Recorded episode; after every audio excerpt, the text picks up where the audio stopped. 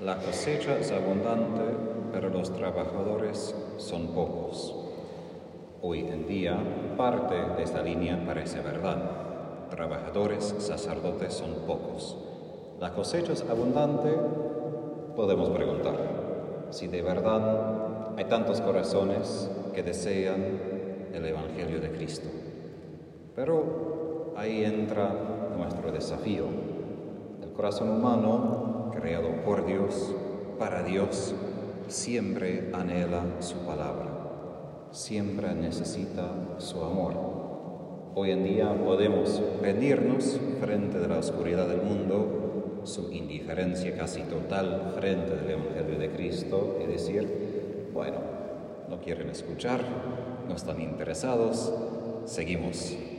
En algún sentido, no podemos gastar demasiado tiempo con personas que por ahora no quieren escuchar nada. Pero aún por esas personas no podemos olvidar. Rezamos, hacemos sacrificio, sufrimos por ellos, porque en algún momento, ojalá, puedan abrirse a la palabra de Dios y el Evangelio de Cristo. A lo que voy yo es, es importante todavía escuchar esas palabras de Jesús, que hay mucho trabajo para hacer. A veces es fácil sentirse un poco desanimado frente del desafío del mundo de hoy, porque la indiferencia de verdad es grave y es un muro muy ancho a veces. Y parece que no hay mucho que podemos hacer.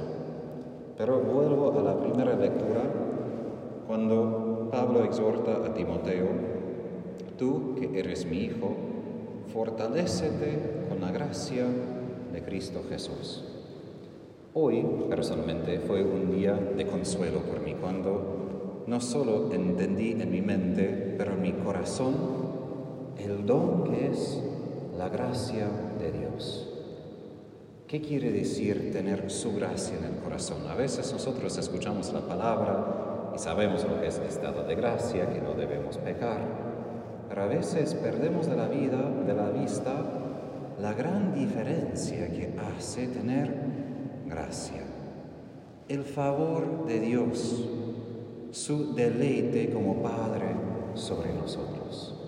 De hecho, del lado psicológico, cuando leí diferentes páginas sobre ateísmo, una raíz del ateísmo de hoy es la ausencia de padres. No simplemente padres malos,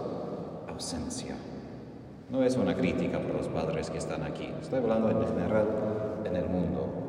Porque ¿qué genera en el corazón del otro? Cuando hablamos de un Dios, estamos hablando de un Dios ausente, que no importa, que no hace una diferencia en mi vida. Y de ahí brota la indiferencia que vemos.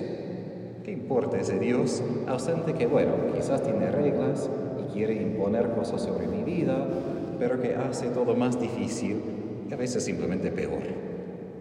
Pero nosotros como cristianos entendemos el Evangelio de Cristo a partir de la palabra Abba, de poder ver con la fe como Jesús ve a su Padre, misericordioso, tierno, también justo, es decir, que no juega con el pecado, sino justamente quiere corregir el pecado. Nuestra parte como cristianos es ser esos trabajadores, no solo los que somos ordenados a poder hacer y celebrar sacramentos, sino todos nosotros somos embajadores de Cristo si llevamos su gracia hacia los demás. Porque esta gracia, ese favor de Dios, el deleite del Padre que tenemos en corazón es algo que el mundo no ofrece. Y muchas veces las personas aún más hundidas en el pecado están preguntando, en mi miseria, en mi pecado, ¿alguien me ama de verdad? Y el mundo de hoy, de su manera, intenta, en aprobar tantas leyes de una cosa y otra cosa, intenta sustituir por este amor de Dios esa gracia que viene del Padre. Pero nosotros podemos proveer no un sustituto, sino la realidad. Y eso es lo que podemos proveer a la otra persona. Pero primero quiere decir que yo necesito, como dice Pablo, fortalecerme con esta gracia. No simplemente tener algo de la gracia de Dios en mi vida, que a veces rezo y sí quiero a Jesús y todo, pero tengo mi vida práctica y tengo que hacer otras cosas. No, es de fortalecernos. Los que me conocen bien saben que voy al gimnasio en Galicia. Paso un tiempo allí para fortalecer mis músculos. Lo mismo, la oración, los sacramentos, lectura de la Biblia, hablar con sacerdote, con amigos sobre Dios, nos fortalecen. ¿Y qué pasa cuando yo voy de viaje?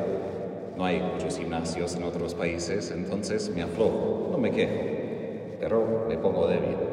Y lo mismo, cuando nosotros no cumplimos con esto, no somos fuertes con la gracia de Dios.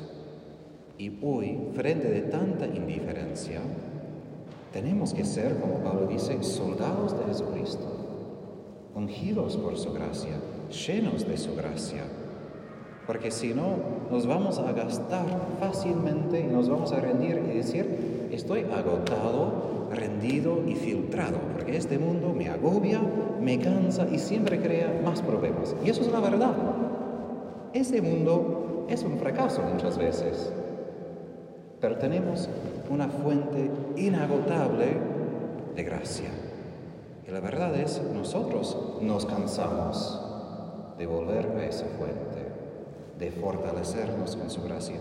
Todo eso no es para culpar, es simplemente reconocer el ciclo, porque el mundo hasta agarra a nosotros a través de ese desánimo, de tantos problemas y después decimos, chao, no hay manera, intenté y aún así no puedo cambiar mucho.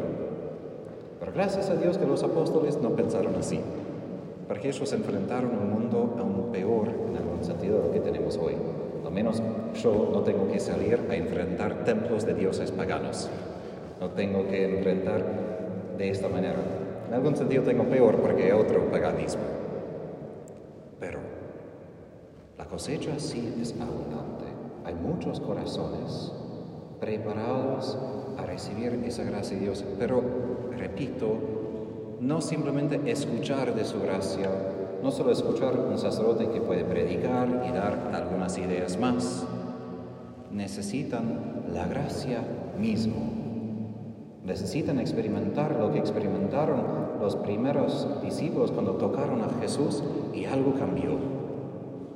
Cuando se dieron cuenta, toqué una realidad que no es de este mundo, una realidad que corresponde a los deseos más profundos de mi corazón que muchas veces la gente ni se da cuenta que tiene. De hecho, cuando otra vez estudiaba la psicología, una buen, buena calidad de los psicólogos es que pueden ver lo que son las necesidades de las personas, aun cuando ellos mismos no se dan cuenta. Y parte de la terapia es ayudarlos a poder expresar y descubrir lo que tienen adentro, que a veces ni se dan cuenta. El mundo necesita esa gracia, pero no sabe expresarlo, expresa de miles de maneras malas y falsas. Y nosotros antes de intentar explicar todo necesitamos ser fortalecidos con esa gracia, a poder tocar, de poder transformar, de poquito. No tenemos que hacer grandes cosas, pero termino con el ejemplo no de un obispo, sino de Madre Teresa cambiaba la vida de muchas personas cuidándolos antes de morir, con gestos muy sencillos, acariciar su cara, pasar tiempo, mirar el rostro. Esas cosas muy humanas van por mucho en el corazón, porque comunican esa gracia de Dios que es Padre, que dice, te veo, te amo quiero que seas mío en mi Hijo Jesús.